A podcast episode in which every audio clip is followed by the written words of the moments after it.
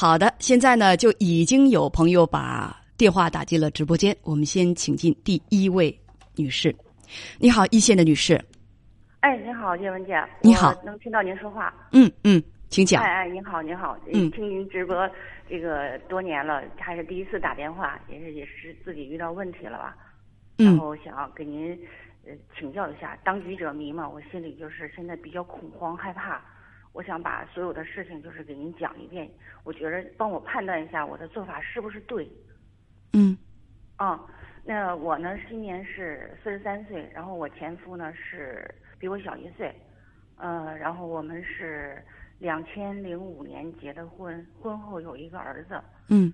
当时这段婚姻呢，就是因为我也是东北人，我是东北人，然后远嫁吧，远嫁，由于工作原因，就是在这个另外一个城市。然后呢，带他回我们家的时候，父母就不同意，就是由于民族问题和他家庭的问题吧，然后就很不看好这段婚姻。嗯。但是呢，我也就是执意觉着他人看着觉得人挺好的，然后我们就走到了一起。婚后就是我们有一个儿子，然后呢，就是说，嗯，他父母呢也不是很看好我，但是我的各方面的条件要远比他好，所以说双方父母都不是很看好。但是我们想走到一起，也就是就这样走下去了。等等，嗯，那当时你很年轻，当时那是十八年前，你才二十二岁。对。那当时你喜欢他什么？觉得人挺忠厚的吧，也比较踏实。嗯，工作他也没有稳定的工作，家庭呢也不是说特别的好。但是我可以这样说，就是说他穷追我吧，我觉着，因为当时追求者比较多，有一些我觉得不靠谱的，因为我也不是那种很虚荣的人，就觉得他挺踏实的，真心实意的爱我。然后我们就走到了一起，也就是和很多的女人一样，你说当初你看上他的是，他对你挺好的，对他穷追吧，可以说穷追，或者说他表现出来对你挺好的。那么这种表现出来对你挺好的，是持续了多长时间？哎呀，我们这个战线不将近三年啊。哦，他追你追了三年。对，因为中间我们也断过，但是最后。我筛选了一遍，选来选去，就觉着虽然是他条件不是太好吧，但是我还是选择了跟他在一起，所以说才这么坚定的带他见我的家长。嗯，嗯，好好好，嗯嗯，继续吧。然后啊，然后下面的事情就是我们婚后有一个儿子，然后正好我二十五岁时候生这个孩子。婚后呢，呃，因为我我是远嫁嘛，由于我这个饮食方面不是很方便，所以说他我跟婆婆之间相处的也不是很愉快。不是很愉快，就把我妈妈请过来了。请过来之后呢，因为那个呃东北这边都地比较多嘛，问了一下家里的情况，问了家里的情况呢，然后就说那个让父母都过来吧。然后就是说正好呢，哦，就是我婆家这边呢，他是开了一个店，正好店不想干了。这中途期间，我对我的前夫给我妈妈借过钱，两个家就这样互互补了。但实际上我们家并没有占到便宜，就这样矛盾开始了。然后呢，我们结婚的时候没有房子，这个房子呢，就是说是他爸爸妈妈的房子，一个老房子，装修钱是我出的。然后呢，他爸爸就是比较封建吧，就说不想和婆婆儿媳妇在一块儿住，一起住，然后就住到我们那个店里去了。正好我妈妈就是四家两家四个老人在一起，然后这个店的生意就很好，生意很好呢，正好他住的那个房间屋里边有一个电闸，有个电闸呢，他一看到生意好就落电闸。开始的时候，我妈妈没有注意，然后时间长了之后，等等，你说你公公，对，呃，一看到生意好，他就把电闸拉下来。对，一看到生意好就把电闸拉下来。开始妈妈没有在意，后来就让我父亲去，我父亲去了之后，两个人冲突，他结果动手打了我爸爸，矛盾就开始了。我可不可以问问他为什么生意好他就要拉电闸呢？所以说这个人就不正常呢，我就在说这个事情呢。他就生意好，看到我们家就是我妈妈生意好了啊，那意思就是说，你看你来到了，生意就好，然后那意思你要表示感谢啊，或者是怎么样，是不是这个意思？但是你可以说出来，他就无缘无故的在那个屋里边拉电闸，拉了电闸之后也不开门，中间也有很多邻居啊、亲戚什么都去调解这个事情，就一直不休不止的就是这样。最后把我妈妈在把我和把我从就是我们那个新房，就算是装修完的新房，说要求我们出来，我们带着孩子，正好是腊月的天，我们就出来了。就把我们撵出来了，撵出来之后，我父母也出来，因为当时两家打架的话，我还是就说，你说你向着谁都不是干嘛，但是我现在觉得很对不起父母，如果说是我要是向着我妈妈，那我们俩就肯定走不下去。这个都就是说，可以说是一个导火索。这个这口怨气就是我我我也忍就忍下来了。但是心里有个疙瘩。对我有个疙瘩，我心里非常的纠结。所以咱们就直接说，二零一八年你们是离婚了。对。那那次的导火索又是什么呢？那次的导火索是这样的话，由于这个他父亲支持，我们就一起就是结婚这么多年，就就过了一个春节之后，我们就没有在一起过过年，可以说是，哎，忍饥挨饿的，因为没有房子，我们就是租房子住的地方也非常的简陋，可以说像挨着一个猪窝，挨着一个猪窝，然后我们挨着一个猪窝租的房子挨着猪窝，对，哦，那那一定租金很便宜。对啊，因为当时吧，他是干那个呃不不，这个不用说，反呃不用那个展开说啊，咱们就说当初条件就非常的艰苦，所以二零一八年你们为什么会离婚？这还没说到这儿呢啊？为什么要离婚呢？就是说他把他家里的房子卖了之后，当时是由于他有负债，然后呢就是说呃给了我十万，给了我十万之后呢，然后那个等会儿等会儿等会儿，他家里的房子，他父母的房子。对他父母的房子，因为那是属于婚前财产嘛，他就是说这一部分给我，然后就是说也作为以后的一个积蓄吧。结果呢，他把另外的一部分钱已经花光了之后，还没赌严，然后呢，他要拿这个剩余给我这个钱，然后要给他爸爸看病。但因为我心里有这个疙瘩，虽然是我明白这个道理，应该去给他父亲看病，但是我始终都还是放不下这个疙瘩，我还是把这个钱给他了。然后中间因为有家里人的掺和吧。然后我们就因为这个事情，就钱也给他了，我就说要离婚。钱也给他了，婚也离了。对，钱也给他婚，我宁可玉碎不可瓦全，就这么行。我说我不想，不能再给你再这样下去了。啊，稍等，稍等，当时你的大儿子是几岁？这是一八年。大儿子上初二吧，初三，初三也就是十十，他爸爸去世三年了吧？今年第三个年头。你看，二零二零年嘛，谁爸爸？公公是吧？当初的前前公公，对前公公。现在是二零二三年，一八年，那个就是五年前，也就是那个时候，大儿子刚十岁，十一岁左右，还没有小儿子。对。你们就那样的离婚了？离婚的时候他同意吗？他肯定是不同意的。他不同意的话，但是说我们协议要求，协议就是，呃，那个划分就是说。呃，房子我们买的那，我们自己买那个房子。这个跟协议划分没有关系。后来他是怎么同意的？他怎么同意？在我的逼迫之下，在我的逼迫之下。你就不离不干，所以后来你们就离了。对，简单说，离婚之后，你们是离婚之后生的老二。对，离婚之后我就意外怀孕了，因为他太强大了，我弄不过他。什么叫做太强大？你弄不过？离婚之后你们还是发生过关系，所以就有了老二，对吗？叶文老师，这个事情我就是的确就是我错，我现在就是已经。呃呃，我真的没问这个谁对谁错，就是在离婚之后，你跟他还是有过性关系，所以就那么一次就有怀孕，因为当时的时候想要女士了啊，我没问几次啊，咱们咱不说这个，不多说啊，呃。所以呢，是因为意外怀孕，你又有了第二个孩子，因此是有了第二个，又有了一个孩子，你们决定把他生下来。对，你们复了婚。是这样的。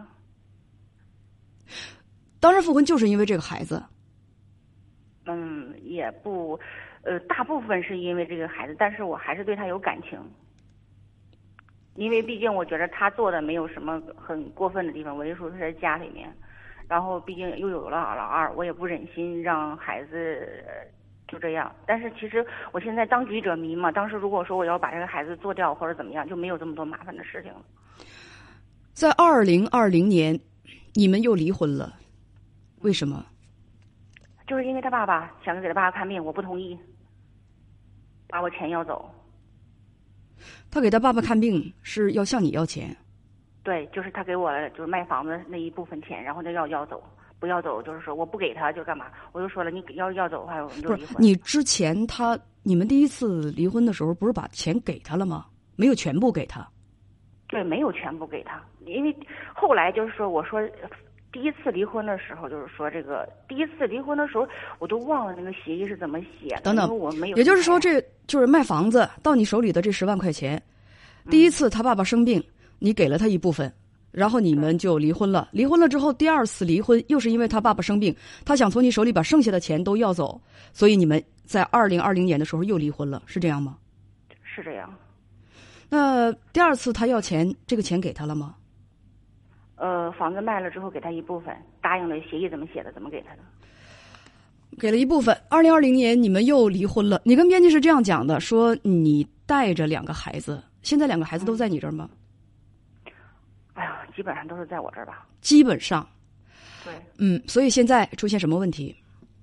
现在什么问题？我为什么就是说要彻底呢？因为中间我不明白你要彻底什么，我只想知道你今天为什么会给我打电话。打电话就是我害怕他一直在纠结我，就是所以你的问题是他在纠缠你，你不知道怎么办好。其实我也知道，但是我害怕，就是我心里就是心惊胆战的。我就是现在晚上睡觉的时候，总感觉，其实我这个门锁我还没来得及换，今天晚上我就不打算回家了。就是说门锁，我想着换了之后，你稍等一下，稍等一下。二零二零年你们第二次离婚之后，你们保持着一个什么样的状态？还是离婚不离家？对，离离婚离婚不离家吧。那为什么要离婚不离家呢？